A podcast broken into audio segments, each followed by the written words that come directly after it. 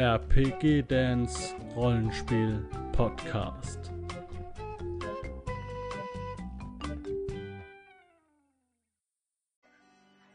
Hallo, schön, dass du eingeschaltet hast hier zur ersten Folge ähm, Midgard, die Welt erklärt von Leuten, die sich auch damit auskennen. Ähm, denn ich habe ja da mit einem ähm, ja, Halbwissen geprotzt und die Leute haben gesagt, weißt du was, Dan, das können wir nicht so lassen. Wir steigen jetzt mit dir zusammen in den Ring und wir gucken uns jedes Land an, damit du dich auch zurechtfindest. Und heute in der ersten Folge ist dabei der Juri. Hallo Juri. Hi Dan.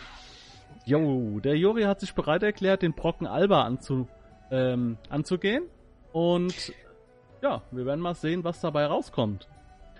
Ich muss allerdings sagen, dass ich nicht geprahlt habe. Ich wurde vorgeschlagen von irgendjemand anderem genau. und dann habe ich bereit erklärt. Ähm, genau. Ich hätte jetzt nicht gesagt, dass ich hier der Allwissende in Sachen Alba bin, aber ich spiele schon sehr lange dort. Ja, das, das reicht auch vollkommen aus. Ähm, keine Angst, brauchst jetzt dein Licht nicht unter den Scheffel stellen, du wirst es schon gut machen. Ähm, wir wollen hier äh, hauptsächlich dann auch für neue Spieler Spielanreize bieten. Wir wollen die Welt äh, euch bunt darlegen und ja, einfach Interesse auch an, auch an vielleicht unbekannten Ländern ähm, wie äh, Minyang Pait, ähm, Moravot oder Ikenga Becken ähm, wecken. Und diese ganzen Informationen findet ihr alle dann auch in dem Band, der bei Brandmans Bazaar verfügbar ist, die Welt. Ihr findet die Links dazu unter dem Video in der Infobox und auch alle weiteren Links, wenn wir zum Beispiel, es gibt Spielansätze von Brandmans Bazaar, die quasi in den Welten sind. Also wenn ihr was in Erain sucht, dann gibt es dazu auf Brandmans Bazaar kurze ähm, Spielideen für Spielleiter. Ja, das findet ihr alles immer unter dem Video in der Infobox. So, ja, Juri, ich habe dir das jetzt gar nicht gesagt, ähm, habe ich ganz vergessen, aber du hast es ja schon mal gesehen in den anderen Videos, die wir schon aufgenommen haben. Ich blende dann immer Dinge ein, die dazu passen. Mhm. Ähm, und ich blende jetzt auch mal die Regionskarte ein. Und dann können wir uns eigentlich mal dem, ja, dem Land Alba widmen. Ja, du wolltest ja zuerst gerne was hören, also zur Geografie äh, genau. des Landes. Und man kann sagen, dass äh, das Alba grob in zwei so Hauptregionen eingeteilt ist. Mhm. Und zwar die eine ist so ist eher der Süden, ist der Mealt. Ich weiß nicht, wie man den ausspricht. Ähm, wird Mealt geschrieben. Mhm. Mir ist Mealt. Und dann gibt's noch den ähnlich klingenden Wealt im, im Nordwesten, sage ich mal. Mhm. Also man kann es so grob unterteilen, wenn wir die Karte haben wir jetzt ja vor uns. Genau. Das sind diese großen Waldgebiete im, im eher östlichen Bereich. Das ist eben der, der Brukendias, dann im Westen von Brukendias gehört auch noch dazu der Wald von Brokeliande, wo die Elfen leben. Aha. Okay. Dann, dann auch noch im, im nördlich des Morn, dieses großen Flusses mit dem Loch Morn, ähm, in der Mitte dieses südöstlichen Teils, mhm. ist der Wald von Escavalon. Und östlich davon der Wald von Ettrick. Man sieht, das ist schon alles sehr, sehr waldig. Ursprünglich ist es auch ein totales Waldland, das halt ähm, ähm, nutzbar gemacht wurde im Laufe der Jahrhunderte. Ja. Dann haben wir in diesem Gebiet auch noch den Wald von Ogress und dann Titford ist so meines Erachtens so die Grenze.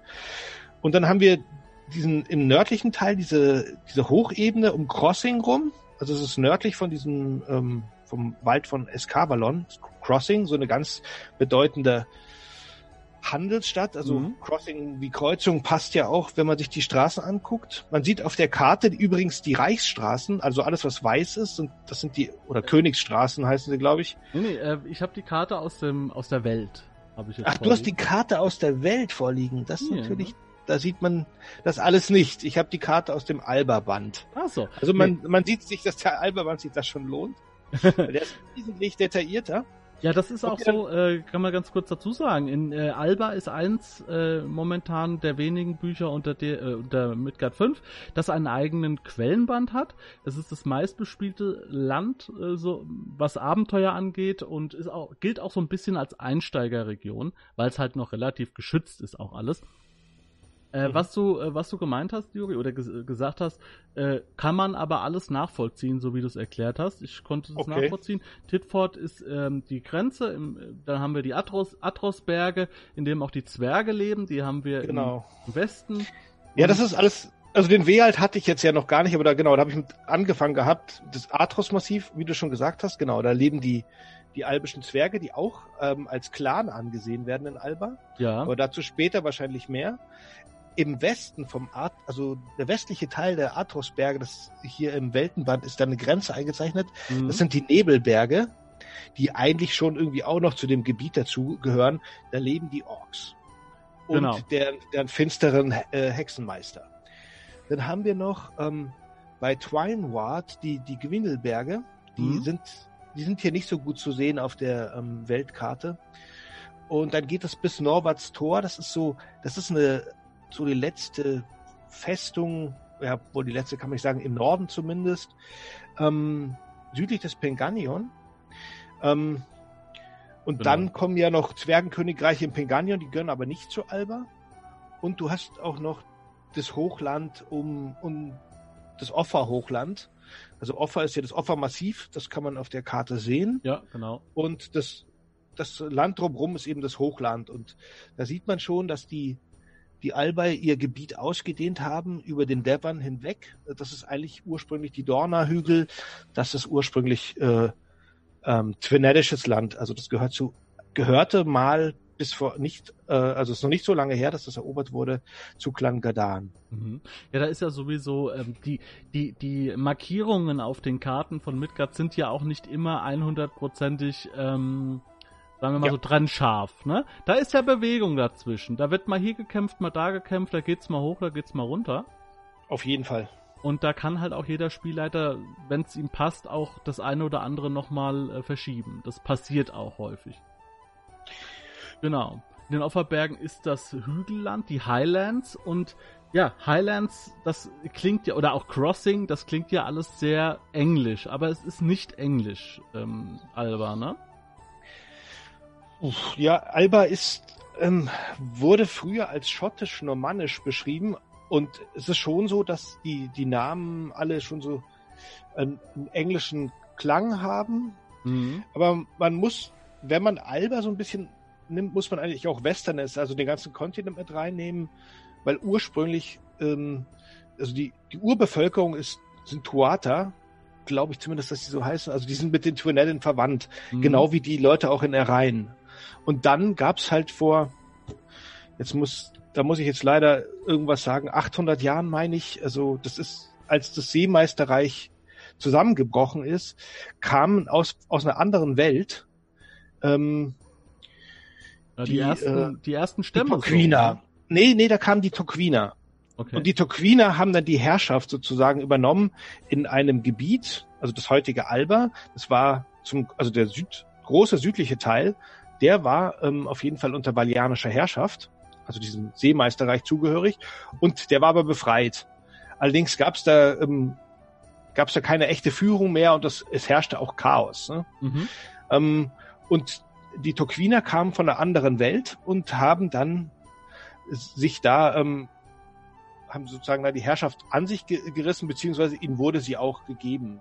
Die waren klar, eindeutig ähm, technisch überlegen und ähm, die sind eben so ein bisschen normannisch. Mhm, und die haben sich mhm. dann äh, mit den äh, dort lebenden Völkern verbunden und auch vermischt und das sind heute die Albay. Okay. Dieses Volk. Also das ist eben so eine Mischung aus normannischer Eroberung, nur, nur dass die Normannen nicht England erobert haben, sondern eben Schottland. Und wenn man sich die Karte anguckt, äh, ich meine, ich kann es nicht genau äh, sagen, weil es gibt hier nicht so gut genaue Maßstäbe, dass es ungefähr so groß ist wie, wie Frankreich, also sehr, sehr groß, wesentlich größer als Schottland. Okay. Ja, es wirkt aber auf, äh, jetzt so auf der Welt, wenn man die Weltkarte sich anguckt, wirkt es eigentlich gar nicht so groß. Ähm, es ist ziemlich groß. Also es ist wirklich ziemlich groß. Dann sind die anderen ja noch wesentlich, wesentlich größer. Ne? So Klangadan und sowas. Ja, also, in Klangadan ist aber auch halt viel nichts. Das muss man einfach mal sagen. ja, das ist halt auch der Unterschied zu vers verschiedenen anderen äh, Regionen in Midgard dementsprechend, ähm, dass es so gut bebaut ist. Es gibt Reichsstraßen, es gibt ein festes System da, ne? Also aus uh -huh. Clans und Regierungen und so weiter. Und es ist relativ sicher, das ist das, was ich meinte. Und dementsprechend ja. halt dann auch für Einsteiger interessant. Genau, also es, ist, es hat A zwar natürlich eine gewisse Sicherheit, aber an den Grenzen ist, ist, wie du vorhin schon erwähnt hast, natürlich auch eine Unsicherheit. Mit den Twinedden, also den wilden Stämmen der äh, aus Clan Gardan, gibt es immer wieder Scharmützel um die, um die Nordmarken. Das sind eben dieses, dieses Gebiet um Norwarts Tor rum. Mhm. Ah, das ist hier nicht, äh, sagen wir mal nördlich von Twine, nordwestlich von Twineward oder sowas. Aha. In dem Gebiet so. Das sind die Nordmarken. Zumindest habe ich das immer so verstanden. So genau, brau so genau brauchen wir das gar nicht jetzt ausführen, aber äh, okay. es, gibt auf jeden Fall da ordentlich Gekloppe. Ähm, genau, und im Westen auch natürlich mit den Orks. Dann gibt es im Westen auch nochmal ein, ein Land, das von den Twinedden beherrscht wird, also auch von einem dieser Stämme, das nennt sich Iverden. Und das grenzt auch im Prinzip so äh, im nordwestlichen Teil da an Alba und da weiß man auch nie genau, wo die Grenze ist. Und da ist das schon auch kommt es immer wieder zu Reibereien, auf jeden ja. Fall. Ja, wir sehen ja hier auf der Karte auch zum Beispiel von der Welt, dass jetzt, ähm, dass jetzt auch so ein Stück, das eigentlich nach Alba gehören könnte, ist jetzt ausgegraut. Das heißt, da, da sind, haben zum Beispiel auch schon wieder Eroberer Fuß gefasst im Süden. Im Süden? Äh, un, unterhalb von, oder oberhalb von Korinis zum Beispiel, ne? Ja, das ist, ähm, das ist ein Fluss also da läuft der, der Tourrisk lang und deswegen ist das, glaube ich, so. Ja, sieht das, das aus, als wäre das so eine Ecke. Ja, irgendwie so, ne? Und das vielleicht auch ein bisschen. Ach so, du meinst bei Corinnes? Corinnes ja, ist oberhalb. tatsächlich. Ja, ja, Corinnes ist ähm, gehört ähm, nominell nicht zu, zu Alba, aber eigentlich ist es, das ist so eine Misch, äh, ein, eine Baronie ist es. Mhm. Also er hat den Rang eines Barons. Offensichtlich ist er irgendwie da doch dem König, äh, dem albischen König tributpflichtig in irgendeiner Art und Weise. Oder zumindest hat er diesen Titel. Aber die Bevölkerung ist, ist eine Mischung aus Rheinisch und Albisch. Und deswegen also ist die ähm, Baronie Korinnes dem hier nicht zugerechnet. Mhm. Und hat halt noch seinen eigenen Anteil. Ja. Okay. Und ähm, ja, du sagtest jetzt gerade dem albischen König. Denn äh, in Alba regiert ein König und zwar über das ganze Land. Ähm, genau, der ist, ähm, es ist Willst du jetzt über das äh, Regierungssystem ja, sprechen? Okay. Also falls, du, falls du nicht noch Anmerkungen hast, ich will dich nicht hier irgendwie rausbringen. Äh, ähm, nee, ich, nee, machen wir. Ähm, also es ist auch schwierig in Alba. Es gibt nämlich so, ein, so eine Art Doppelsystem. Es gibt einmal so eine feudale Königsherrschaft. Also mhm. es gibt einen, einen König, der halt vor allem dessen Macht, vor allem dann in, in großen Kriegszeiten ähm, wichtig ist. Aber an sich ist das äh, Land auch in Clans unterteilt. Und die Clans sind sehr, ähm, haben sehr verstreute Gebiete überall. Es gibt boah, 30, 40, ich glaube 30 große Clans ungefähr.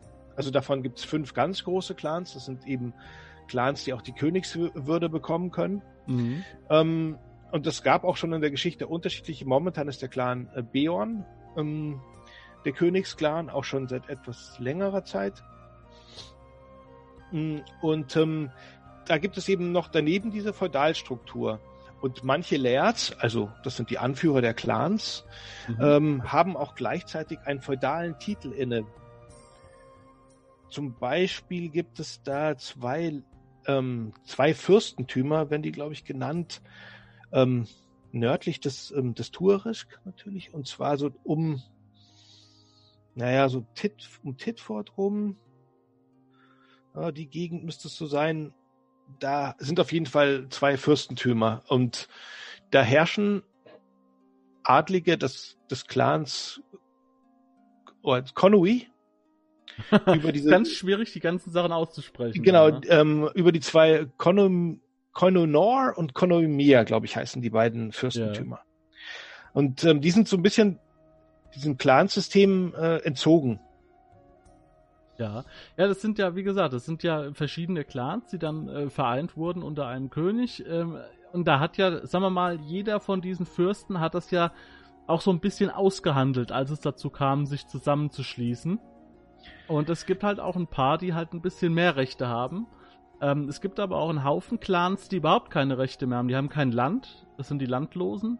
Genau, gibt's aber nicht so viele, glaube oh, ich. Doch, da also, gibt's sehr viele. Ich habe nämlich mal, ich habe nämlich mal versucht, vers einen Landlosen gespielt und es sind sehr, sehr viele Clans, die kein Land mehr haben oder keine Bedeutung mehr. Ähm, es sind gar nicht so viele ohne, äh, mit Land. Also meiner okay, Meinung also, nach. Ich bin jetzt vom Alber Quellenbuch ausgegangen, da gibt es eben, also klar, man, man darf immer Clans dazu erfinden, aber diese offiziellen Clans, die es gibt, da gibt es, glaube ich, drei Landlose und ähm, ja. Okay, ähm, also ich habe habe ich jetzt, also habe ich es vielleicht falsch in Erinnerung. Ist schon ein paar Jahre her.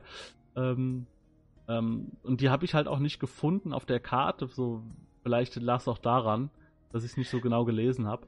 Ähm, sag mir mal, welche, welche Clans äh, du meinst, die landlos sind. Zum Beispiel der Kun-Clan, den habe ich dann gewählt. Ähm, ah, Kun, ja, okay. C-U-N-N, ne? Ja. Ja, zum Beispiel. Da ist genau im, im Alba-Quellenbuch ist so eine Liste drin, aber hier, wie gesagt, ich kann, kann mich natürlich auch irren. Ich dachte, es waren, waren ziemlich viele ohne Land, weil, ähm, ja, die großen Clans jetzt, äh, Beorn und McRedgar Red, Redgar, teilen ja auch alles so unter sich so ein bisschen auf, ne? Ja, also es gibt mehr als die zwei. Es gibt ja. äh, fünf große Clans, würde ich behaupten, und die teilen ja. alles. Also es gibt Keata ist einer, oder Keata ist einer der Clans, Beorn, Rothgar, ähm, hast du schon genannt. Conwy, auch mhm. einer. Das sind vier und dann gibt's, dann ist, glaube ich, noch Elfen, ist noch der fünfte große ja. Clan. Ja, und äh, alle anderen, äh, die, die sind meistens dann schwächer und, und ordnet sich dann einem dieser Clans dann auch immer unter oder zu, ne? Sind ja, so im Prinzip, im Prinzip ja, genau. Also würde ich auch sagen, dass das in der Regel so ist. Ne? Es gibt manchmal auch so Leute, die ihr eigenes Süppchen kochen, weil die bisschen abseits des Ganzen sind und sich einfach niemand für sie interessiert. Mhm. Wie zum Beispiel, es gibt einen Clan, ich komme nicht mehr drauf. Also Burn oder Burn, ich weiß nicht, wie man es ausspricht, ganz im, im Osten. Es ist an, an, an der Küste, das liegt in so einem Sumpfgebiet. Das, da, das will keiner haben und ähm, der Clan kocht da sein eigenes Süppchen. Wir, also sind, wir sind froh in der Hauptstadt, dass das irgendeiner bestellt da, das Sumpfland. Ne? Ungefähr, ja. ja. Ja, und die sind alle äh, unter der Krone von im Moment dem Beorn-Clan äh, vereint. Genau. Ähm, ja. Das wechselt, hast du ja schon gesagt. Es gibt da mehrere. Also es, es wechselt immer. Ich, wird das gewählt? Weißt du das aus zufällig? Der König wird, wird gewählt. Meine ich ziemlich sicher, dass das so ist, ja. Ähm, und zwar von den, von den Lairds. Ja. Und da geht's halt dann ähm, auch um, wer schafft die meisten äh, Wähler für sich ran und bezahlt die meisten Schmiergelder. So. ja, und die, äh, genau, und die, die, diese Clans, also diese ganzen äh, Albei, sind ja, egal welchen Beruf sie nachgehen, aber Krieger sind sie eigentlich alle, oder? Ähm, also das würde ich so nicht mehr sagen. Also gerade im, im südlichen Teil sind nicht mehr so viele. Also klar, wenn du jetzt ein freier Clansmann bist, ähm, hast du wahrscheinlich dein Schwert und so. Also das ist schon sehr typisch für mhm. Alba. Und bist auch in der Lage, dich deiner Haut zu erwehren, also vor allem in den Nordmarken und äh, in so Randgebieten, also im, im Westen wahrscheinlich auch. Überall, wo halt Wildnis auch ist. Ähm, aber jetzt in der Hauptstadt, also in den, es gibt ja drei Boroughs, ähm, also so reichsfreie Städte im Prinzip, die nur dem König untertan sind. Das sind ja. die drei größten Städte, Fiorinde, ähm, Björn, Björnberg und ähm, Helgade. Also, und da, äh, da haben die Leute auch schon ihre Clansnamen teilweise abgelegt und das sind, da leben halt eher dann auch so Bürger, Handwerker, die jetzt nicht unbedingt äh, in der Lage sind, weil die schon so spezialisiert also. sind, groß, also mit einem Dolch kann wohl jeder Albei irgendwie umgehen, aber da gibt es auch Leute, die es eben nicht so gut können. Ach so. Städten. Ja, ich hatte das, äh, ich, die, also, aber wehrhaft sind sie ja generell, ne? Die ja, aber ich würde jetzt zum Beispiel nicht so wehrhaft einschätzen wie die Twinedin. Also okay. die wilden Stämme der, der Twinedin im Norden, da ist es wirklich so, dass die, da kann jeder eigentlich mit Waffen umgehen. Ach so. Ja. Okay, das ist ja natürlich eine schöne Unterscheidung. Ähm, das heißt, äh, die, ähm, die Alba sind natürlich dann auch wahrscheinlich bessere Schanzer. Also die stellen dann äh, ein Wachsystem auf, Wach, Wachtürme, Burgen und so weiter und verteidigen sich eher dann. Genau. Das also so das auf Art. jeden Fall. Dafür sind die auch, also die, ich glaube, die Landnahme der äh, Turquina, die ist auch, die ist ja auch so erfolgt mit diesen Motten, also so wie die, die Normannen auch gemacht haben, als sie England eingenommen haben. Und diese Motten gibt es, also die Hochmotten, das sind eben so Türme, die auf so, so Erd großen Erdhügeln erstellt werden, die man ziemlich schnell erstellen kann und die relativ gut zu verteidigen sind. Mhm. Und ähm, dieses System, das haben die Alba schon auch an ihren Grenzen. Und ich würde auch sagen, dass die Städte grundsätzlich recht gut befestigt sind. Ja. Weil die sich ja auch teilweise gegen, ähm, also so gerade eine Stadt wie Fiorinde, die hat auch in ihrer Geschichte, dass sie sich mal gegen, ähm, gegen irgendwelche Clans äh, wehren musste. Der Oberlord der Gegend hat das einfach nicht akzeptiert, dass die ihre eigenes Süppchen kochen und ähm, reicher sind als er und dann wollte das angreifen und die Bürger haben dann halt die Mauern hochgezogen und die Bürgerwehr gestellt und der hat sich eine blutige Nase geholt in Fiorinde. Okay. Ja, das, da, da geht's richtig zur Sache. Ja. Okay. Ähm, und ähm, ja, du hast ja schon gesagt, dass da auch in den Nebelbergen, also im Westen, die Orks hausen. Ähm, und da spürt man natürlich dann gerade in Alba auch Herr der Ringe durchtropfen ohne Ende, ne? Auf jeden Fall. Also da gibt's, da gibt's schon ähm, ein ganz, ganz altes, äh, legendäres Abenteuer unter den Nebelbergen. Das ist äh, der Klassiker. Aha. Da spielt auch der Ring eine Rolle aber ich will jetzt gar nicht so viel zu dem äh, Abenteuer sagen. Es ist ein klassischer Dungeon Crawl, 80er Jahre Style und ist aber wirklich ganz cool eigentlich. Ist ganz lustig. Müsste ja. man halt heute umschreiben oder ich weiß gar nicht, vielleicht ist es sogar auf M5 vorhanden. Wahrscheinlich ist es sogar da, weil es so ein Klassiker ist. Mhm. Ähm, also das ist, ähm, das ist wahr und in diesen Gebieten eben diese ganze Way-Out oder der Way-Out, grundsätzlich ist der Way-Out eher das Gebiet, wo man äh, eher zur Waffe greifen muss und wo es eher, es gibt ja auch, ähm, glaube ich, in der Geschichte, also jetzt vor kurzem auch durch diesen, durch die Runenklingen-Kampagne ist es ja auch so, dass diese Way-Out das Gebiet um Tame, ist das auf der Karte drauf, auf eurer Tame? Mm, nee, Tame ist nicht drauf. Ähm, das ist am Atros-Massiv gelegen, genau. genau, ähm, genau. Am, am, am östlichen äh, Rand des Atros-Massivs oder nordöstlichen Rand. Äh, dass das überfallen wurde von einem Orkensturm. Und es gibt da jemand, Saron Neragal ist sein Name, ähm, ein ehemaliger dunkler Meistergott ist. Ich spoilere jetzt, aber. Ja, nee, lass das mal. Nee, darf ich nicht, okay? Nee, darfst du nicht. Das verbiete ich dir an dieser Stelle, weil ich da dieser, diese, das wäre jetzt quasi das, was, ähm, ja, sagen wir mal so, wenn ihr das wissen wollt, dann besorgt euch die Runenklingen-Saga. Und äh, dazu habe ich auch schon Videos gemacht und die sind auch spoilerfrei, ähm, auch wenn es um den Abenteuerteil geht. Ich sag dann so ungefähr ab sechs Minuten, ja, äh, ab jetzt spoiler ich. Also äh, das ist eine mhm. sehr, sehr tolle Geschichte geschrieben vom Dirk Richter. Die werde ich jetzt auch demnächst leiten. Und ähm, ja, das äh, kann ich nur empfehlen. Wir wollen hier nicht spoilern, wir wollen nur, okay, neu, nur neugierig machen. Ja, ist klar. Gut. Ja, verstehe ich. Und ähm, ja, das ist auf jeden Fall, äh, ja, also als ich das gelesen habe, habe ich gesagt, das gefällt mir so gut. Das ist zwar eine Einsteigerkampagne, aber die kann man ohne Probleme auch mit erfahrenen Spielern spielen. Ähm, weil es wirklich eine schöne Geschichte ist. Ja. Okay, ähm, wir können uns das Ganze, also das ganze Alba, also vorstellen ähm, wie eine waldige Version von Schottland und England so ein bisschen. Ähm, was, was, was, weißt du zufällig, was da für Wesenhausen? Gibt's da irgendwas Besonderes? Also.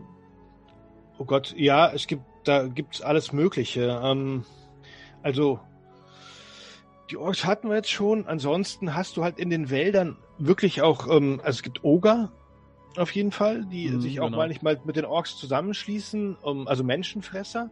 Da gibt's, glaube ich, im Wald von Tureliant äh, der ist dafür bekannt, dass da auch irgendwie schwarze Hexen hausen und sowas. Und Oger ähm, lassen sich ja von, von dunklen Magiern oder dunklen Wesen gerne mal auch einspannen. Mhm.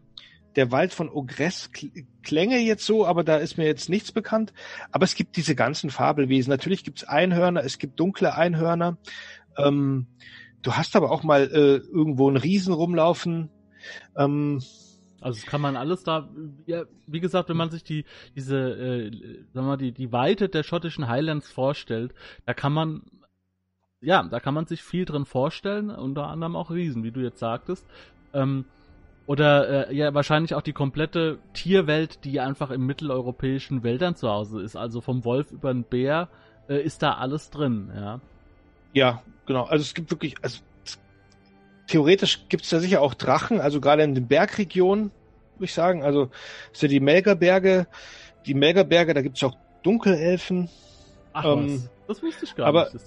Aber die sind, ja, die sind eher nicht so aktiv ähm, im, äh, in Alba selbst. Ne? Die halten sich schon zurück. Also man hat, in, ich habe in Alba noch, ist mir noch keiner begegnet. Mhm. Also als Spieler direkt, aber wenn du in den Melgerbergen bist, die, ähm, ja, ich glaube, dass die sich so teilweise die Melgaren irgendwie gefügig machen, ohne dass die Melgaren das merken. ähm, du hast aber zum Beispiel im Wald von Brokeliande, ähm, also du hast auch so Sachen wie Riesenspinnen in diesen Wäldern, solche, diese ganzen klassischen Monster, die man sich so in einer ja, Mittelerde-Kampagne ähm, auch vorstellen würde, die gibt es auch in Alba, würde mhm, ich jetzt ja. so sagen, so grob. Und äh, du hast aber auch zum Beispiel die wilde Schar in dem Wald von Brokeliande, die auch so die Außengebiete ähm, der ist im. Wo ist der? Ach, ich sehe ihn, ja, da unten im Süden. Der ist genau also so nördlich der, der Melger Berge und da sind diese drei Elfenstädte. Und die wilde Schar, mh, hm, das sind so Elfen, die, die metzeln Menschen einfach nieder. Und zwar so richtig mhm. eiskalt. Also so. Und sind relativ mächtige Elfen, die, die genug haben von den Menschen und ihren ähm, wie sie den Wald immer mehr verkleinern und, und roden und sich nutzbar machen. Kann man sich und das so vorstellen, dann, äh, äh, dass die so, äh, so Hinterhaltsüberfälle machen aus dem Wald heraus? Ja. So ähnlich wie bei Herr der Ringe, die, ähm, ich weiß nicht mehr, wie die heißen, diese Waldläufer da, ne? Ja, aber genau, also nur die machen dann keinen Unterschied, die, die bringen dann die Leute einfach um. Ja, ja, klar. Nee, ich meine nur so. Wer, so, so Wer Pech hat und der ja. wilden Schar begegnet, ähm, der verliert in der Regel sein Leben. Mhm. Außer er ist jetzt eine wirklich hochgradige M5-Figur, dann müsste man gucken, wie das ausgeht. Aber generell sind jetzt äh, Elfen, das sind ja auch eine spielbare Völker, generell ja. sind ja Elfen jetzt nicht äh, feindselig genau. den Menschen. Nein, die Elfen sind, die Elfen ähm, da, das sind eigentlich, genau, die kann man auch spielen. Ähm, ist natürlich nicht so ganz so einfach, weil sie schon auch eigentlich äh, ihr eigenes Reich haben und dort Menschen auch keinen Zutritt haben. Mhm. Aber immer wieder gibt es Elfen, die auch den äh, rausgehen und was Neues entdecken wollen. Gerade das ist ja in dem Welten, neuen Weltenbuch ganz gut beschrieben, wie die Elfen äh, so ticken und dass sie ihre unterschiedlichen Lebensphasen haben und in dieser einen relativ jungen Lebensphase, so um 100 Jahre rum, gehen sie halt, glaube ich, gerne raus und erleben Abenteuer. Und da ist auch beschrieben, warum sie das mhm. ihr Leben relativ einfach aufs Spiel setzen können. Und zu diesen äh, Elfen gehören halt auch diese Elfen da im Wald von Brokeliande. Ja, und deswegen äh, können wir jetzt auch immer mehr und mehr erkennen, warum Alba äh, für ja, für Anfänger oder für Einsteiger so interessant ist, denn wir haben hier Zwerge, wir haben hier Menschen, wir haben hier mhm. Elfen und wir haben Halblinge. Ähm, genau, ich wollte jetzt gerade noch sagen, dass wir die Halblinge noch nicht äh, erwähnt hatten, auch bei der Vorstellung des, ähm, der Geografie noch nicht. Das ist nämlich noch das Halfdal. Das ist ähm, westlich, leicht, leicht nördlich, also eigentlich ist es westlich des Offa-Hochlandes. Ja. Im Penganion so ein, äh, so ein kleines äh, Hochtal. Hm. Oder großes Hochtal. Ist so, so, eine, so eine kleine Trivia. Das Halfdal ist bis jetzt die einzige Region von ähm, Midgard, die ich äh, komplett vorgestellt habe. Also da habe ich ein Vorstellungsvideo drüber gemacht. Ah, okay, so, super, ja. Dann, oder sogar zwei. Ich kenne es nicht. Mhm. Ähm, ja, das habe ich am, anhand des Quellenbuchs halt gemacht. Und, nee, aber ähm, es ist nur ganz wichtig, dass ich es erwähne, weil sonst ähm, vierteilt mein Spielleiter in Dormagen mich. ja, das wollen wir ja nicht. Das ist ein großer Halbling-Fan und also viele Midgard-Spieler sind große Halbling-Fans. Mein bester Charakter, den ich je gewürfelt habe, ist ein Halbling. Ja? Ja, da gibt's ein paar, glaube ich, die so. Und das, da muss ich sagen. Ähm, ja, und die sind genau, die sind da in Offa, die gehören zu Alba, die, die äh, sind aber eigenständig, äh, aber, ja. aber geben halt Tribut dem König. Ja?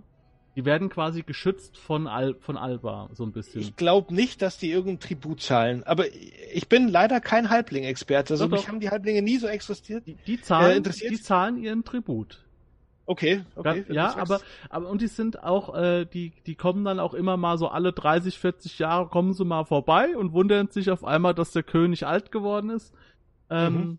Genau, aber nee, die bezahlen ihren Tribut.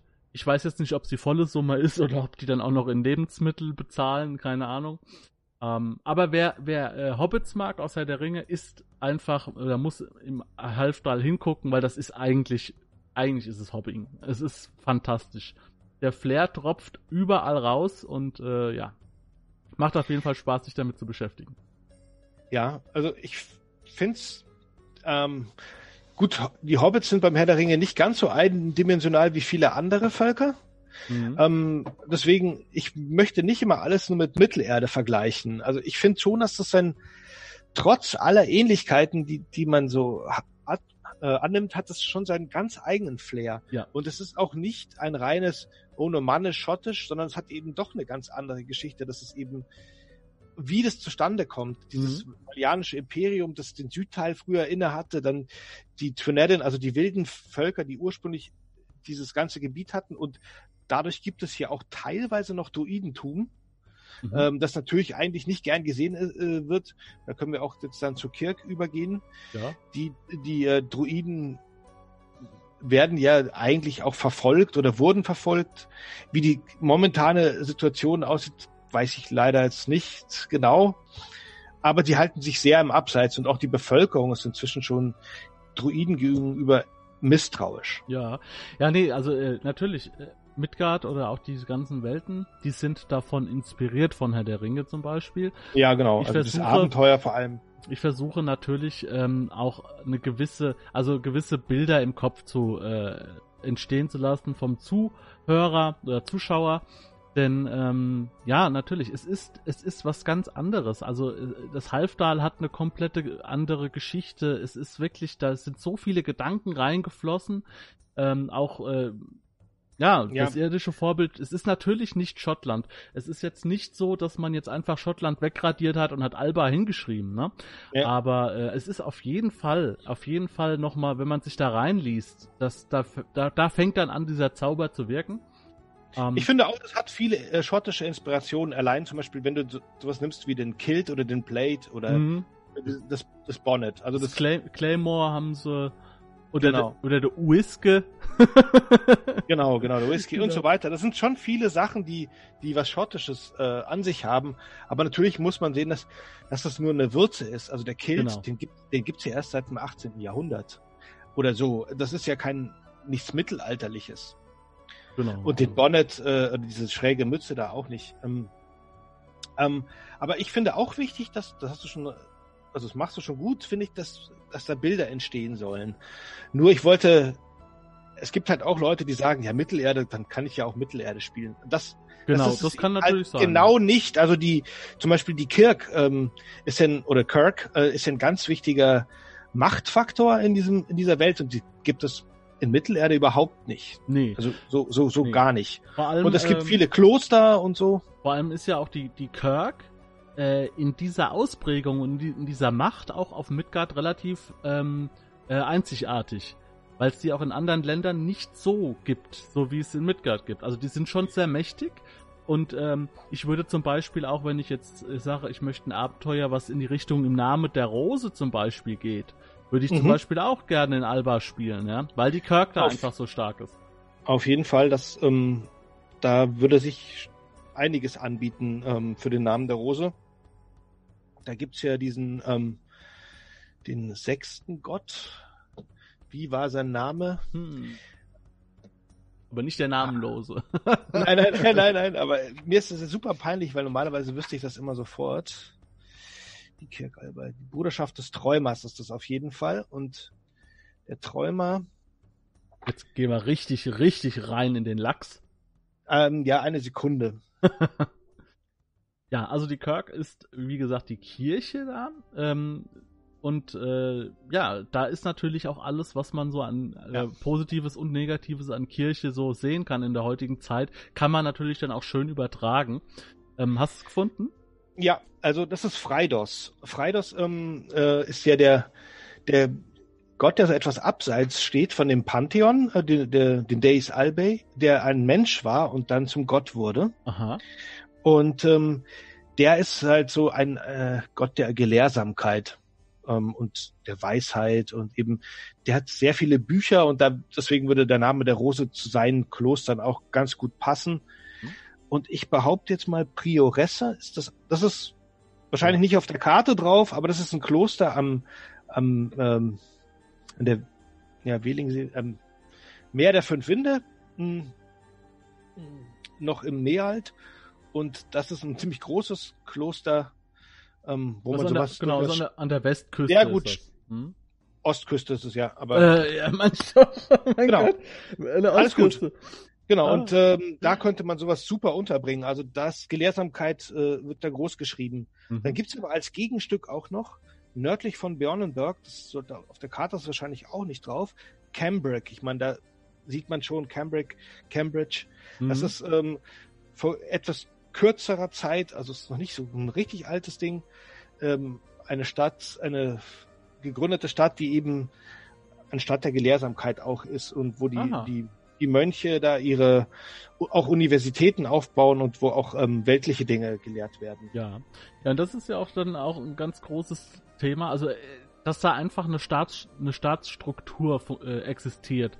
Ne? Äh, aus, aus König und aus äh, geistlichen äh, Machtzentren. Äh, da gibt es Akademien für Magier, da gibt es Schulen. Ähm, mhm. Aber da gibt es natürlich auch das arme Volk. Ja. ja. Also das ist, wie du schon sagtest, feudal und äh, das ist eigentlich so das, was dem europäischen Mittelalter so am nächsten kommt, würde ich mal sagen, oder? Ja, ja, ja, das stimmt schon. Die, die Problematik, die halt super, die ein, auf der einen Seite sehr spannend ist, auf der anderen Seite auch schwer greifbar ist, dass es sowohl ein Clan-System gibt, als auch ein Feudalsystem. Ich meine, ich glaube, vielen Leuten ist der Unterschied gar nicht so genau bewusst, aber er ist relativ groß. Lass mich doch mal, ich bin mir nicht sicher, aber ich würde es jetzt einfach mal so sagen, wie ich das jetzt einschätzen würde. Also mhm. du sagst mir dann, ob ich richtig liege. Das Feudalsystem hat immer einen Adligen, der halt verschiedene Leute unter sich hat, quasi ähm, Leibeigene und das halt von unten nach oben. Und das Clansystem, das sind ja normalerweise alle alle dem Clan zugehörig und quasi gleich, oder? Ist das so? Ja, ähm, so ganz grob kann man es kann man's vielleicht so sagen. Ähm, ich bin ich der glaube, Meister das, der, der, der groben Vereinfachung. Ja, ich, ich denke auch, dass wir das jetzt vielleicht gar nicht so sehr, so sehr ins Detail gehen müssen. Also wenn man sich ein bisschen mit dem Land auseinandersetzt, man kann das natürlich auch außen vor lassen, wenn man da einfach einen Dungeon Crawl spielen will, muss man jetzt nicht auf das Feudalsystem und das Clansystem seit eingehen. Aber die Clans bieten auf jeden Fall interessante Hintergründe für Spieler schon mal, weil man hat einen mhm. Clansnamen, den man sich nehmen kann. Der Clan hat auch einen bestimmten Schlachtruf. Also da gibt's für jeden Clan einen Schlachtruf, der auch in dem, also von den bekannten Clans, der auch in dem Quellenbuch Albert drin ist, dass man mhm. ja, das ja momentan auch erwerblich ist. Ähm, und man hatte einfach schon so ein bisschen eine Idee, wo kommt man her, aus welcher Ecke, ähm, wie ist der Clan so drauf. Ja, das sind zum Beispiel die Geizhälse aus dem Nordwesten und hier, das sind die Feudalherren aus dem Süden. Ähm, oder das sind die, die äh, gemeinsame Sache mit den Chrysäern machen, weil die sonst ähm, von anderen Clans geschluckt werden würden. Mhm, und mhm. da hat man schon so Ansatzpunkte als Spieler, so entweder politisch oder auch einfach nur ähm, visuell. Also, oder ja. einfach eine Idee so für eine Figur zu haben. Also wir haben zwei Anfänger in der aktuellen Midgard-Gruppe und die haben natürlich dann, sie haben sich dann ihren eigenen, ähm, ihr eigenes Schottenmuster da so überlegt. Ah, das ist super. Ähm, Tatan. Ja. Tatan-Muster, genau, und solche Dinge einfach. Ähm, ja, das ist halt, das ist, das entdeckt. Genau so muss es sein. Also genau so muss man das machen, finde ich. Und da muss man auch gar nicht auf das Quellenbuch achten. Das kann man einfach auch genauso machen, wie man möchte. Man darf sich auch gern seinen eigenen Clansnamen nehmen. Aber genau. das ist genau. doch super cool, wenn sich da jemand eine Idee macht. Das sind die drei Farben meines Tatans, aus denen wird der. Ja, da fängt das Rollenspiel an, dass man sich ja. über sowas, über solche Kleinigkeiten, die viele einfach übergehen, einfach Gedanken macht und ähm, das genau, ist auch und welchen, welchen Clan hasse ich zum Beispiel? Was sind meine Todfeinde? Das ist auch ganz cool. Also wenn ich einen McBeorn spiele, dann weiß ich, die McRathka sind meine Todfeinde. Das ist einfach mal so. So, außer, dann, außer du spielst einen McBeon, jetzt kommt dieser, jetzt kommt wieder der Rollenspiele in mir raus, außer du spielst einen McBeon, der in seinem Clan keinen hohen Ansehen hat und sich genau, denkt, ja, weißt du was, ihr könnt mich alle mal, ich gehe einfach zu McRedgar rüber und guck mal, was ich da krieg. Ja, also ich glaube, da kriegt er eher auf die Fresse wahrscheinlich, ähm, weil er ist ein McBeon erstmal. Ist eine Herausforderung. Aber es kann, es kann natürlich sein, dass er ja. seinen Clan verrät, aber das wird in der Regel schon eher keiner machen. Selbst ein ausgestoßener McBeon würde nicht zu den McWrathgas überlaufen. Ich genau, glaube, dann wird man ihm das Fell über die Ohren genau ziehen. Genau in solche Situationen, da steige ich ein. Meine Charaktere ja. haben immer irgendwie so eine eigene Agenda am Laufen und versuchen dann solche Dinge zu tun. Ähm, ja, das, das, ist ja auch cool. Das ist mein, das ist, das ist genau mein Ding. Ja. Super. Okay, ähm, genau, was ich sagen wollte ist, äh, dass das bei Midgard immer so ein Problem ist. Es wird nichts so plakativ auf die Wand geschrieben. Wenn, wenn man sich einliest, dann fällt einem auf einmal auf, wie tief und wie breit Midgard ist. Ähm, das sieht man nicht immer alles auf den ersten Blick. Und äh, das finde ich halt gerade schön. Man findet immer wieder neue Dinge. Ja, bei mir ist es auch schon so, dass ich jetzt nicht unbedingt so super alles vom Lesen habe, sondern vieles ist auch einfach so Wissen oder was heißt, oder auch Halbwissen oder eben das eigene, was man so, die eigene Vorstellung ist durch Spielen entstanden und mhm. eben wird auch immer erweitert. Ähm, und das ist, finde ich, bei Midgard eben auch für mich ein wichtiges Merkmal, dass die Welt beim Spielen entsteht. Und das grenzt es schon so ein bisschen ab von so Dingen wie Mittelerde oder auch von mir aus ähm, Dere oder das Schwar die schwarze Auge-Welt, ja. die schon sehr klar alles vorgibt und wo man sich dann da einfügt und dann ja ein Abenteuer erlebt oder eben erlebt wird. Und bei Mittelerde ist auch alles ganz schwarz-weiß. Das ist bei Midgard gar nicht so, mhm. ähm, sondern es gibt super viele Grautöne und es äh, entsteht jedes Mal eben ein neuer Teil der Welt, wenn du spielst. Genau, genau. Ja, jetzt ist die Frage. Ähm, Gibt es in äh, Alba jetzt deines Wissens so zwei oder drei so Schauplätze, wo man sagt, da sollte man vielleicht als Spieler oder Spielleiter mal einen genauen Blick hinwerfen. So besondere Plätze oder solche Dinge. Äh, machst du Witze? Zwei oder drei? Ich würde behaupten, es ist da irgendwie, also. Die zwei oder finde, drei wichtigsten. Da, ja, ich, es gibt nicht die zwei oder drei wichtigsten. Ich finde, man kann da überall spielen. Also, natürlich hatten wir schon genannt die Nebelberge. Das Atros-Massiv für die Zwerge, das ist auch so oder so interessant. Das gibt ja auch ein Zwergenquellenbuch. Mhm. Das ist nicht in fünf, aber und ich bin mir nicht sicher, ob es es noch gibt. Nee, das aber, ist ganz schwierig zu bekommen. Also okay, aber auf jeden Fall, das ist eine interessante, sehr interessante Region. Also dann in den Wäldern, in den Tiefen der Wäldern, da gibt es, da gibt es so viele ähm, Dinge, die da passieren können. Das gibt finstere Hexen, es gibt äh, äh, Nixen und Nymphen, äh, Nixen sage ich schon, Nymphen auf jeden Fall. und ähm, ähm, wilde Keiler und Riesenspinnen und was weiß ich. Du hast ja auch die, die königlichen albischen Waldläufer, die zumindestens die Königsstraßen patrouillieren. Aber es gibt davon nicht so unendlich viele. Also man könnte sich zum Beispiel auch als Figur einen königlich albischen Waldläufer machen, der irgendwo in einer abgelegenen Region ähm, die Gwinelberge, das ist ja, mhm. und diese ja, ist so ein Moor in der Nähe. Das ist auf jeden Fall auch diese Spielregion der, der Runenklingen. Und das ist eben auch so ein wildes Gebiet. Das finde ich schon sehr, sehr reizvoll. Daneben aber, aber auch das Gebiet um den Tuarisk äh, rum. Ähm, das ist ein wichtiger Handelsfluss und im, du hast im Südwesten Rhein, rheinisches Gebiet mhm. und dann am, am Nordufer ähm, hast du das, äh, das albische Gebiet der Mekonois und die Mekonois sind auch ein interessanter, sehr interessanter Clan und eben auch zwei, mit diesen zwei Fürsten, die sich ja auch nicht gerade Freund sind. Dann sind die auch noch eigentlich die Herren von Titford. Das ist eine interessante Gemengelage da. Und du hast auch diesen, diesen Tourist, der als wichtigen Handelsfluss, Wolfstedt als Handelsmetropole. Dann auch der Handelsweg, der weitergeht durch, durch die Korsan Erach, heißt dieses Gebiet zwischen dem Korangebirge und dem Atros-Massiv. Da passiert immer unglaublich viel. Das mhm, war auch mhm. mal in der Hand der Twineddin äh, bis vor kurzem, aber die Rainer haben das zurückerobert. Also da gibt es wilde Stämme und äh, du kannst da irgendwelche Salzlieferungen, die dann irgendwie verschwinden. Das macht unser Spielleiter gerade. Das ist ziemlich cool, das Abenteuer. Weil es einfach so eine, eine wilde Region ist, wo alles passieren kann. Ja, Händler sind ja sowieso ein Thema bei Midgard und äh, natürlich, Absolut. natürlich liegt auch Alba an der Küste der Fünf Winde und ähm, Hilgarde ist auch eine ganz große ha Hafenstadt. Ähm, und da wird natürlich auch, ist natürlich auch einiges möglich. Auch von außen ist, äh, kann man, kann viel reinkommen an, an genau. verschiedensten genau. Spielern aus verschiedenen Regionen. Genau, du kannst guten Wählinger spielen, weil es gibt ja hier die Chalta-Inseln, die sind so eine Mittel, sind ja so eine Mittelding zwischen äh, Wähland und, äh, also Wählinger ist ja Wikinger-mäßig, mhm. also für die, die es nicht kennen sollten. und das ist so ein Zwischending. Also auf den Jalta, die Jalta-Insel sind, meine ich, boah, ich bin mir jetzt gar nicht sicher, ob sie albisch oder wälisch sind. Nee, sind, also hier sind sie auf jeden Fall äh, bei, in der Welt sind sie grün, also. gehören zu Alba, genau, zu, genau, die gehören zu Alba, aber die Leute, die da leben, sind halt eher so ah. länger. Ist so eine, so eine Mischung dann wahrscheinlich. Ja, also ne? wenn du jemand mit Schlachtball spielen willst, sag, sagst du einfach, okay, ich komme aus Scarpa, ähm, äh, von der Insel Suica den, bei den Tjalta-Inseln und ähm, hast ja nur einen Katzensprung bis nach Bern oder nach Helgade. Genau, genau. Das passt dann ziemlich gut. Ja. Ja, Helgade ist sowieso, wenn man, äh, ist sowieso auch so ein Dreh- und Angelpunkt. Da kann man dann auch viele Abenteuer äh, ansetzen, die zum Beispiel auch in den Norden führen äh, mhm. nach Fuadain und sonstige Dinge und die dann halt in Helgade ihr Finale finden oder sonstige Sachen. Ähm, ja, ja ist, du hast ja schon, du hast ja schon dunkle Hexenmeister und sowas erwähnt.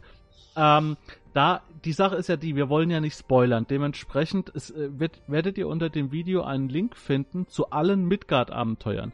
Und da findet ihr halt auch, welche Abenteuer in Alba spielen. Unter anderem auch ähm, die Kinder des Ogers zum Beispiel. Das ist ein Gratis-Abenteuer, das könnt ihr runterladen auf Branwens Bazaar, die Kinder des Ogers, ähm, in dem ihr eine schöne Story rund um einen totgeglaubten Oger spielen könnt. Ähm, zum Beispiel, aber auch noch wahrscheinlich, wahrscheinlich Dutzende andere Abenteuer, ne? Ich glaube nicht, dass du alle Abenteuer, die es gibt, für Alba verlinken wirst, weil da wirst du nicht fertig werden in deinem Leben. Ähm, ich habe eine Gesamtliste. so viele Plattformen, das glaube ich nicht, dass die gesamt ist. Nö, ähm, das ist die, ich weiß nicht, die hat mir der Thomas Losleben geschickt, das ist diese. Oh, okay. Ja, der hat eine ganz gute Liste, das stimmt. Nee, ich glaube, das ist nicht seine. Ich glaube, das ist von diesem äh, Midgard Wiki mit allen äh, Abenteuern, die rausgekommen sind, so, die erschienen sind. Auch von alten ah, ja. Okay. Und da steht, kann, okay, kann ich dir auch mal schicken. Ja, offiziell, offiziell. Ja, die brauchst du mir nicht schicken, ich bin auch im Midgard-Wiki, also. das ist gut. ja, und die verlinke ich halt und es ist ein guter Überblick, was man alles noch so machen kann. Es, es gibt halt unglaublich viele selbstgeschriebene, die auch im Netz kursieren, auch, die halt mhm. auch in Alba spielen. Ja. Aber das ist schon wahr, dass die, die Liste ist so groß, dass man sich da jetzt ehrlich nicht unbedingt drauf beziehen muss. Aber es gibt auch ein paar tolle selbstgeschriebene, die auf den Cons dann geleitet werden eben. Ja. Ähm, was mich jetzt nochmal interessieren würde, ähm, wenn ich jetzt in Alba als, äh, als Clan, also ich werde jetzt äh, geboren und gehöre dann einem Clan an. Bin ja. ich dann, äh, bin ich dann auf äh, erstmal was wert oder ist das einfach nur ein ja, weiterer Bürger? Grundsätzlich bist du was wert, weil ähm, noch hast du deine Clan-Zugehörigkeit und damit bist du dann auf jeden Fall frei. Mhm. Aber was heißt das wert? Du bist, das kann alles Mögliche sein. Das, ähm, also hast du Bürgerrecht in dem Sinn auch? Ja, ja, genau. Du bist dann, also als freier Clansmann bist du, hast du normales Wahlrecht für deinen Clan und so weiter und dann, die vertreten dich halt dann natürlich. Mhm. Und dann hast du, ähm, ja, das gibt natürlich Königsrecht und, und äh, Clanrecht. Also das ist dann immer unterschiedlich, wer in der Stadt, jetzt in, der, in einem Borough, ähm, da musst du dich dann, glaube ich, schon auch dem Königsrecht unterordnen und kannst da nicht dich umrufen, ja, mein Clan muss jetzt für mich gerade stehen. Obwohl, das weiß ich nicht so genau. Aber nee. du bist dann frei. Es gibt halt ähm, auch die Clanlosen, mh, hm, also die Unfreien, die dann zum Beispiel hörig sind. Also gibt, da gibt es unterschiedliche Statuen, glaube ich, äh, von, von Unfreiheit. Ja. Also ich Im feudalen Bereich. Beispiel, hm? Ja, nee, red du weiter. Ja, ich wollte nur sagen, ich habe gelesen, dass man zum Beispiel, äh, wenn man äh, unfrei ist, dann hat man zum Beispiel auch nur einen Vornamen. Ähm, ja, genau. Daran kann man auch solche Leute zum Beispiel erkennen. Gibt es Sklaven in ähm, Alba? Nee, nein, also es dürfte keine geben. Also eher, also es sind natürlich es gibt natürlich eine, eine theoretische Versklavung, wenn man unfreier ist und äh, genau, muss also, arbeiten, aber es ist nicht das Gleiche. Ne? ist es, nee, ist es nicht das Gleiche, weil ähm, ähm, es gibt einfach keine Sklaverei. Es ist schon was anderes, ähm, wenn du jetzt einen, einen Lehnsherrn hast und dem sozusagen Dienst und dann bist du eventuell an die Scholle gebunden, aber auch nur eventuell. Das kommt ein bisschen drauf an, ist dein, ist dein Lehnsherr oder genau, ist es ein Feudalherr? Mhm. Dann kann es sein, dass du an die Scholle gebunden bist, aber wenn du irgendeinem Clan gehörst, sozusagen, dann bist du wahrscheinlich sogar ähm, relativ ähm, ein feuriger Anhänger deines Clans, weil mhm. du hast ja eh nichts äh, anderes als dein Clan. also du arbeitest zwar für die als, als Knecht, als Markt oder sowas, aber. Ja. Jetzt, äh, genau, also es ist halt immer natürlich, wie in den meisten Ländern Midgards ist mir jetzt schon in mehreren Aufnahmen begegnet, dass, ähm, dass es natürlich auch wieder Unterschiede gibt. Ne? Hast du ja auch schon erwähnt, es gibt äh, Fürsten, die haben ein bisschen anderes Recht als, als Lerz oder sonstige Geschichten. Und es ja. gibt ja auch, äh, wenn ich mich jetzt richtig erinnere, richtig äh, mich erinnere, im Süden Midgards äh, alte Stämme aus Glangadan oder oder twinettische Stämme, die jetzt keine Clans sind an sich, oder? Ist das ist das so richtig? Ähm, Im Süden Midgards oder was meinst nee, du äh, am Süden Alba. Albers? Südalba. Es gibt die Melgaren, gibt es noch äh, in den Melgarbergen. Die sind, äh, sprechen aber, wenn ich das richtig verstanden habe, ein kehliges Krisäisch, also sind sie eher nach Süden gewandt und die haben eigentlich nichts mit den Twinedden zu tun. Ah. Also die, die, die Twineddischen Stämme, also sag mal so, die Erainer, die Twinedden und die Albai haben alle gemeinsame Vorfahren. Mhm. Ähm, und zwar, ich meine, dass sie Tuatha heißen, aber da bin ich mir nicht ganz sicher. Das und, liegt so ähm, weit in der Zeit zurück, dass. Äh... Genau. Also, ähm, die Alba haben sich halt ganz anders weiterentwickelt. Also in Clan Gardan ist das, ist das immer noch ähnlich. Das, die sind aus diesem direkt hervorgegangen, aus diesem Urvolk. Mhm. Die Erainer haben sich mit irgendwelchen Elfen mal vermischt. Da will ich jetzt gar nicht zu genau sagen. Das, das, also, ja, nee, ich hatte... nur Schmarrn dann und die Albei haben sich halt mit den Toquinern vermischt und ja. ihre Kultur geschaffen. Ja, ich hatte nur so dunkel im Hinterkopf, dass es halt diese albischen Clans gibt und dass es aber auch noch äh, wilde Stämme gab, die quasi immigriert sind und jetzt ähm, zu den albischen Clans dazugehören. Aber das, äh, da habe ich wohl vielleicht auch falsch in Erinnerung. Ja, also ja, da ist, ich mein, hier habe ich dich auf dem falschen Fuß erwischt. Ist nicht so schlimm. Äh, nee, ich ähm, bin mir da ziemlich sicher, dass, dass du da irgendwas durcheinander bringst. Also es gibt mhm. natürlich nach diesem, nach dem Fall des Valianischen Imperiums gibt es so eine Phase, wo die im Norden sozusagen noch frei sind und dann die Toquiner eher ja im Süden landen und sich mit denen ver verbinden und dann wohl die, die nördlichen Stämme auch mhm. noch ähm, heim ins, also Heim ins Reich wollen. ja, genau. sagen, sage ich ja. natürlich nicht, sondern ähm, die, die halt noch erobert haben und dann eingegliedert haben. Mhm. Aber das ist alles schon lange her. Ja. Immigrierte Stämme gibt es momentan meines Wissens ganz, ziemlich sicher nicht in Alba. Nee, nee dann habe ich das wahrscheinlich nur völlig durcheinander gebracht. Deswegen sitzen wir hier zusammen und sprechen darüber, dass dann halt solche Unklarheiten auch mal ausgeräumt werden. Ähm, ja. Aber sowas könnte man natürlich machen, wenn man Bock drauf hat. Ja, Kann man irgendeinen Stamm aus dem Norden, der da sich irgendwas erobert, reinziehen in, den Westteil? Ja, also möglich ist vieles. Ähm, jetzt die Frage an dich, wie auch eben im Vorgespräch. Hast du noch irgendwas, wo du gerne nochmal äh, ansetzen würdest, wo du dein Licht nochmal drauf werfen willst? Also gut, wir haben, was wir noch gar nicht besprochen haben, war die, war die Kirk. Also Ach, wir, ja. haben, wir haben kurz was gesagt zum, äh, zum ähm, Freidos. Der Name ist nicht besonders albisch, deswegen entfällt er mir. Ähm, aber es gibt noch die, die anderen Götter, und zwar Xan, der, der Herrschaftsgott, mhm. und ähm, ja, ich glaube auch Sonnengott. Dann haben wir noch ähm, Irinda, das ist der Kriegsgott, auch eher so der den Adligen eher zugehörig. Wichtige Göttin ist Vana, die Fruchtbarkeitsgöttin. Die ist wirklich die, die ähm, Göttin der, der einfachen Leute. Mhm. Ähm, und die kümmert sich um die Felder und so weiter, um die Familien und sowas. Also es ist wirklich eine sehr wichtige Gottheit. Und da, also für mich finde ich wichtig. Dann Dwillen, das ist ähm, Seefahrt hauptsächlich, aber ich glaube auch Handel. Hm, dann gibt's noch äh, Ilator, das ist die, der steht immer abseits ähm, im, im Dunklen, die Statue von dem in den, äh, in den Kirchen. Mhm. Das ist der, der Todesgott, der nimmt halt die, die wandernden Seelen auf in sein Reich oder in das Reich der Götter geleitet er sie mhm. über die Dornenwiese.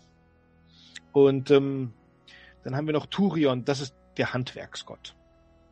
Oder auch Schmiedegott, so, aber eigentlich ist der Handwerksgott. Also das ist schon das, das gesamte Pantheon. Entschuldigung. Hm. Das ist doch relativ umfangreich, ne?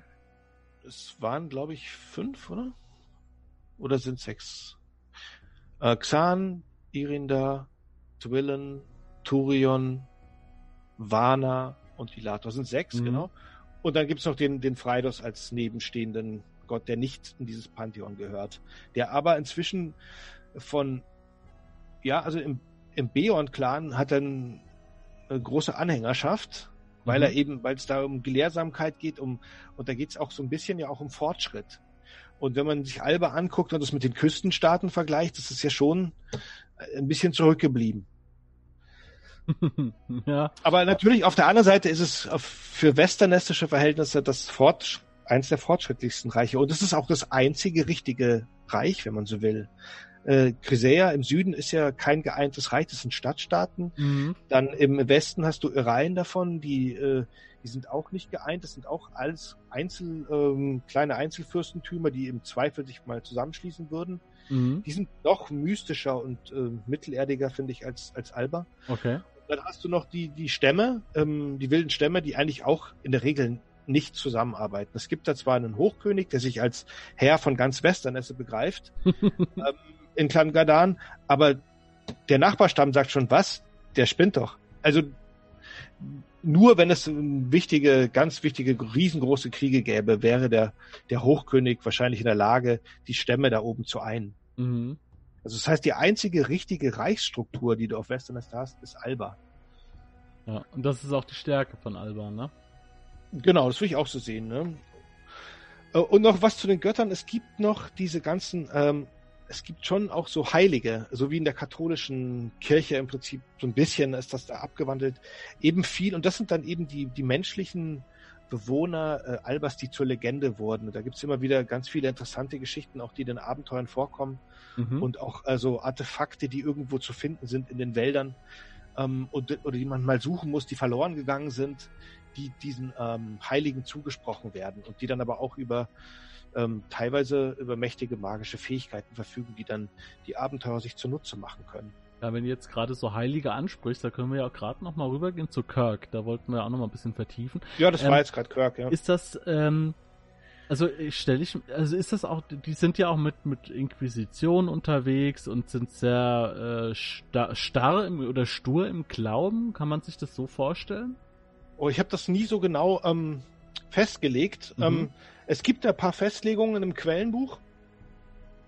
Es gab mal eine Zeit der Jagd, äh, nannte die sich, da haben die die Freidos-Anhänger gejagt und getötet. Und sicher auch, also die sind, machen einen kurzen Prozess mit, wenn jemand der Hexerei, vor allem der dunklen Hexerei angeklagt wird, mhm. dann werden die Leute verbrannt. Aber es gibt jetzt nicht in dem Sinne, ist mir das nicht so bewusst, dass es eine klassische Inquisition gibt. Das gibt es eher im, in Cresea. Ähm, da gibt es eine Inquisition und ganz klar in den Küstenstaaten. Mhm. Aber so eine richtige harte Hardcore-Inquisition, das machen die Leute dann hier eher selber. Okay. Ähm, in, in, den Dörfern ähm, die Hexe zu verbrennen oder so. Mhm. Das würde ich eher sagen, ist nicht so verbreitet. Ja, also, also ist die, ja, aber die, also die Kirk ist dann eher so die, ähm, ja, die mittelalterliche Kirche, so. ja, ich finde, es ist nicht so funda äh, fundamentalistisch, wie die äh, Katholiken waren. Also das kann man, okay. Äh, Mittelalter, das kann man auf keinen Fall sagen, finde ich. Das ist schon Fantasy-mäßiger. Mhm ich meine auch, dass zum Beispiel die Männer alle, die tragen zwar alle so ein, wie heißt diese Frisur? Tonsur? Genau, eine Tonsur. Es steht, glaube ich, im Quellenbuch sogar so, aber ich, ich spiele das zum Beispiel nicht so. Bei mir müssen die Priester nicht sich mhm. entstellen, um Priester sein zu dürfen. Genau. Und du hast dann natürlich noch die Ordenskrieger, die sind äh, ähm, auch eine wichtige militärische Macht. Da gibt es zwei, ähm, zwei Hauptgruppen, die, die Xan-Ordenskrieger und die ähm, Irrender Ordenskrieger, also von dem Herrschaftsgott und von dem Kriegsgott, ähm, die auch ähm, dem Reich, also die mischen sich nicht in, ähm, in Clanfäden ein. Mhm. Aber die helfen auch dem Reich, wenn, wenn es gegen so was wie gegen Orks geht oder sowas. Mhm. Also da kann man natürlich dann wunderbar auch so, sagen wir mal, die typischen Fantasy-Paladin so anlegen. Genau. Ordenskrieger ja. für seinen Sonnengott ist ja am Streiten, für das Gute und so weiter. Richtig. Ähm, also da ist alles, äh, alles möglich in der Richtung. Ja. Mhm. Genau, also für mich wäre das das mit den Göttern, könnte man natürlich ewig weiterreden, aber was ja. noch interessant ist, sind die Magiergilden. Mhm. Außer wir sind äh, am Ende und es nö, nö. Es gibt kein Ende. es gibt es gibt kein Ende. Okay. Nein, nein. Ich, ich, äh, wir wollen das ja wir wollen das ja gerne in der Fülle besprechen und wenn wir abschweifen, dann kann man das ja auch nicht abziehen. Dementsprechend. Ja, äh, Magiergilden, da weiß ich so gar nichts dazu. Äh, das würde mich auch interessieren auf jeden Fall. Es ist natürlich so, dass also du hast im Prinzip äh, in, in Kriseia und, und in Alba gibt es Magergilden und das hängt halt auch ein bisschen mit dieser äh, valianischen Herrschaft äh, im Süden zusammen, die la lange da war. Mhm. Und, und, und Fiorinde war ja auch, glaube ich, eine valianische Gründung und ähm, hat da auch noch viel von. Und da äh, gibt es eine Magiergilde. In, in, der, in den Boros gibt es äh, Magiergilden. Also das ist in Bjornenberg die Gilde der Lichtsucher. Die ist aber auch für andere Städte zuständig. Dann in Korinnes, ähm, das ist so eine klassische Abenteuerstadt, die ist ja an der Burg der Bäume. Mhm. Ähm, ich weiß nicht, auf der Karte war die vorhin zu sehen, oder? Ja, die ist aber, äh, gehört aber nicht zu Alba. Ja, aber Karte. an sich, ähm, genau, kannst du einen Alba spielen, der aus Korinnes kommt. Mhm. Und ähm, es ist wirklich ja mit Titford verbunden über eine Königsstraße. Aha. Also ist ähm, das so ähnlich ähm, wie es gibt in Marokko zum Beispiel auch an der Küste äh, eine Stadt, die gehört zu Spanien.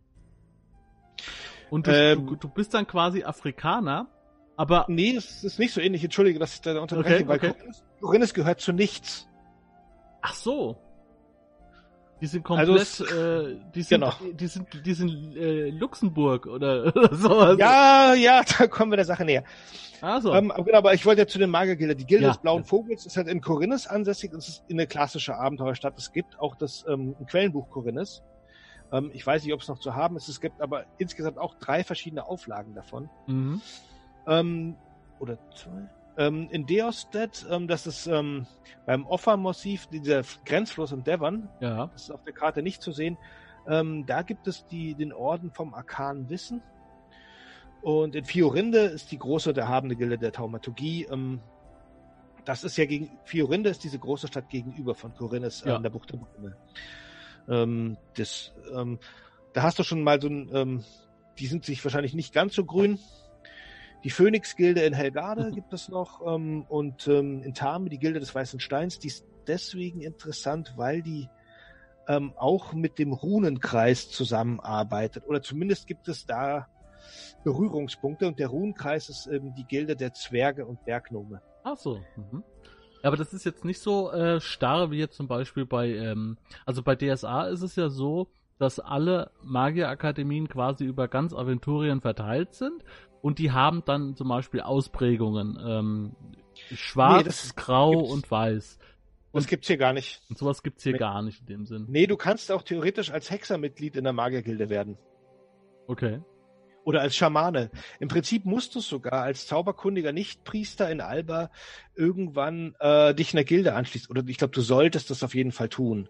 Also muss jemand für dich bürgen und so weiter. Aber einer Gilde solltest, damit du halt auch dem dem Gildenrecht unterstehst. Sonst äh, knüpfen die sich halt, die sich halt irgendwann auf die, die, die Bauern oder die ja. Landbevölkerung, wenn du irgendwie was gezaubert hast. Mhm. Und ja, so, äh, das ist ja äh, wichtig zu wissen, ne? dass es ja. da, dass es da auch klare Regeln für die Magie gibt, ja. Ja, es gibt zumindest eben auch eine äh, so eine Art magisches Recht. Also es gibt dieses Gildenrecht und ähm, ähm, sag ich mal so, wenn du Hexer bist und dann eben nicht ein Mitglied einer Gilde und dann lustig äh, deine Zauber raushaust in, was weiß ich, Adelstan oder Wolfstead, dann sagt die Bevölkerung vielleicht, ja, das ist ja nicht mal der Magiergilde. Ein Hex, das ist ein Hexer. Ja, mhm. um den ist es nicht schade, den, den bringen wir um die Ecke. So, also ich meine, du musst irgendwie mit in der Magiergilde letztendlich sein. Ja. Aber welche ist egal. Und du hast auch ein bisschen Zeit, du darfst erstmal irgendwie auf Wanderschaft gehen und musst dir halt dann irgendwann mal dein, äh, dein Gildenring oder dein Gildensiegel holen. Ja, ist es nicht so auch, äh, das ist jetzt wieder nur so ein gefährliches Halbwissen, dass die Kirk auch ganz speziell ausgebildete äh, Kämpfer hat, die sich quasi um solche wilden Magier kümmert? Das weiß ich nicht. Nee, dann war das vielleicht auch nur so in, in dieser äh, Midgard-Gruppe, wo wir da in Alba gespielt haben. Das ähm, kann durchaus sein, dass es sowas gibt und dass es auch in irgendeiner Quelle steht, aber ich habe es nicht auf dem Schirm. Mhm. Okay. Also, das, war dann, äh, das waren dann also so, so also so ein Elite-Trupp, die sind dann halt da rum und haben dann, äh, wenn irgendwo ein wilder Zauberer war, der da so ein bisschen ausgerastet ist, da haben die dann aber Tabula Rasa gemacht. Aber das war wahrscheinlich nur, äh, nur intern. Kann natürlich sein. Ich finde aber, dass das durchaus vorstellbar ist. Also es gibt immer wieder ähm, es gibt ja auch so eine Art Kirchenfürsten, wenn du so willst, eben mhm. die, die Äbte der großen Klö Klöster. Die haben, um, ich weiß jetzt nicht mehr genau wie die, die Kirklerds, die haben ja auch so eine sehr hohe Funktion und die könnten schon sich auch so Truppen leisten, die genauso was tun in ihrem Gebiet. Also mhm. die haben ja auch äh, Landbesitz und so und die können aber natürlich auch über diesen über die Landesgrenzen hinaus tätig werden, wenn die sagen, ja, wir haben hier jemanden, genau. wir suchen jemanden, der hier überall äh, schwarze Hexerei betreibt und Dämonen herbeibeschwört, hin und wieder und was weiß ich, dann sagt er äh, durchaus, ich stelle mir so eine Truppe zusammen. Das, das ist durchaus denkbar. Ja. Und die, die finanziellen Mittel hat er natürlich, der Kirklehrt. Ja. Oder auch, auch ein kleinerer Kirk, Kirkpriester, was weiß ich. Ja, das war, genau. Deswegen hat, hat sich halt so organisch in die Welt eingefügt, ne? Weil äh, es ja. müssen ja dann auch speziell ausgebildete Kämpfer sein. Weil die musste ja auch, wie gesagt, gegen Magier schicken und ähm, das sind halt normale Kämpfer dann unter Umständen auch äh, nicht so ganz gut geeignet. Ja. Weiß ich nicht. Also Magier einfach schnell hin und draufhauen. ja, oder, oder einen guten Bogenschützen dabei haben. Ja, guten Bogenschützen, genau, ist auch gut. Ganz wichtig, ne? Immer erst die Bogen. Ich habe meinen Spielern jetzt, weil wir, wir ja die Runenklinge und so weiter anfangen, da habe ich denen nochmal so eine Liste gegeben. Äh, es gibt so eine schöne Liste vom System Matters Verlag über Oldschool-Rollenspiel und ähm, da eine Regel dafür für Spieler war oder eine, eine äh, Erinnerung, äh, schützt eure Magier. Und ähm, ja. Ja, das sollte man unbedingt tun bei Midgard. Wenn, die Magier sind wertvoll. Ja, vor allem wenn man halt die Truppen auch richtig einsetzt, ne? wenn man es ein bisschen taktisch sieht, dann würde mhm. halt jeder, jeder Trupp mit einem Anführer, der was im Kopf hat, würde natürlich den Magier unter Feuer nehmen als erstes. Na gut, aber das ist jetzt weit weg von Alba. Ähm, ich denke mal, wir haben auch alles soweit ganz gut beleuchtet, sogar sehr detailliert, da bin ich sehr, sehr froh drüber. Ähm, ah, ich bin mir nicht sicher, also ob wir da wirklich, hier. wir wirklich alles... Alles bestimmt Ach. nicht. Alles bestimmt nicht. Aber ich denke mal, dass man äh, ein Bild auf jeden Fall von Al Alba im Kopf hat. Wie gesagt, du kannst gerne noch, äh, noch das eine oder andere sagen, wenn du noch was hast. Das äh, ist immer möglich. Ich überlege gerade. Also, was, was auch typisch ist, ist der, der große Gegenspieler in, in, ähm, äh, in Alba ist, ist eben ein, ein Dämonenfürst Mhm. Mm. Und der wird genannt der grüne Jäger von der Bevölkerung. Der hat aber mehrere Namen und der taucht auch in anderen Ländern auf. Aber der grüne Jäger ist halt eine Sagengestalt in Alba, aber er ist nicht nur eine Sagengestalt, er ist halt real. Und er taucht in, Ab in vielen Abenteuern auf. Mhm, ich habe auch das ist gespielt, da kam das auch vor.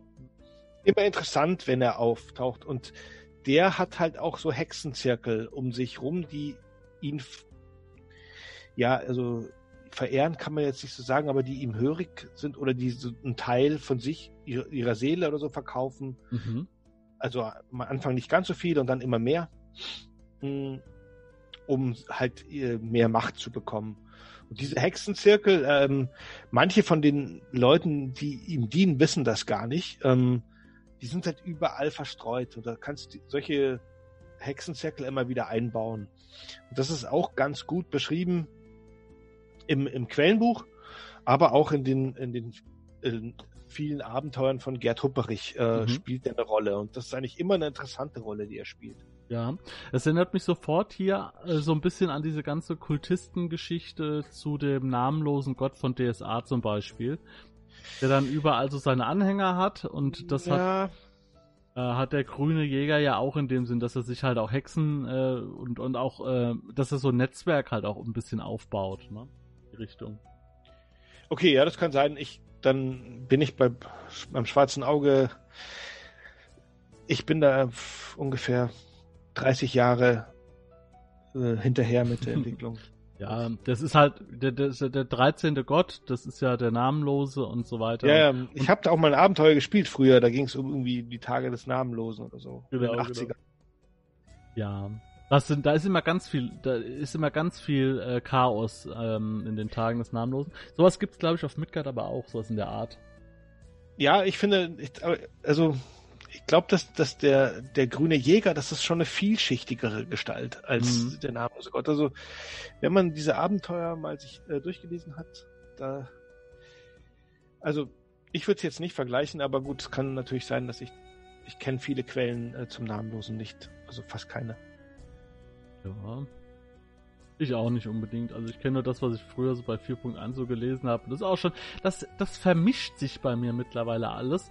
Äh, ich sage okay. auch, ich sag auch teilweise zu äh, Ländern in Midgard irgendwie den DSA-Ausdruck oder umgekehrt. Ähm, das ist manchmal bei mir in meinem okay. Kopf ein ganz schönes Durcheinander. Aber ist nicht so schlimm. Ja, der grüne Jäger, den haben wir jetzt auch letztens ähm, äh, nicht, wir haben nicht den grünen Jäger kennengelernt, aber wir, dieses Wort ist gefallen. Und äh, das war in einem Abenteuer, das wir online gespielt haben. Und ich kann auch nochmal alle Leute einladen, die das Video sehen. Kommt gerne mal in das Midgard-Forum.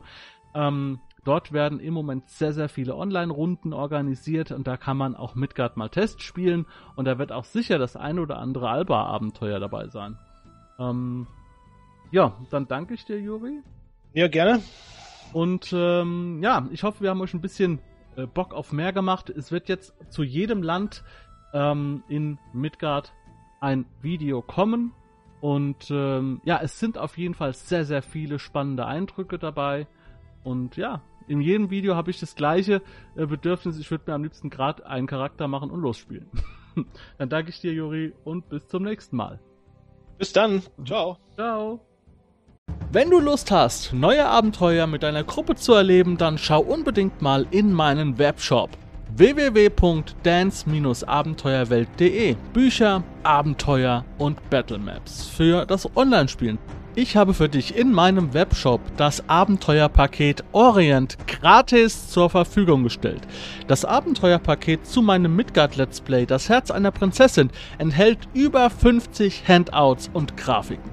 7 Battle Maps und über 150 orientalische Münzen, die du in dein Roll20 oder in einen anderen virtuellen Spieltisch einbinden kannst. Link zu den Angeboten in der Beschreibung.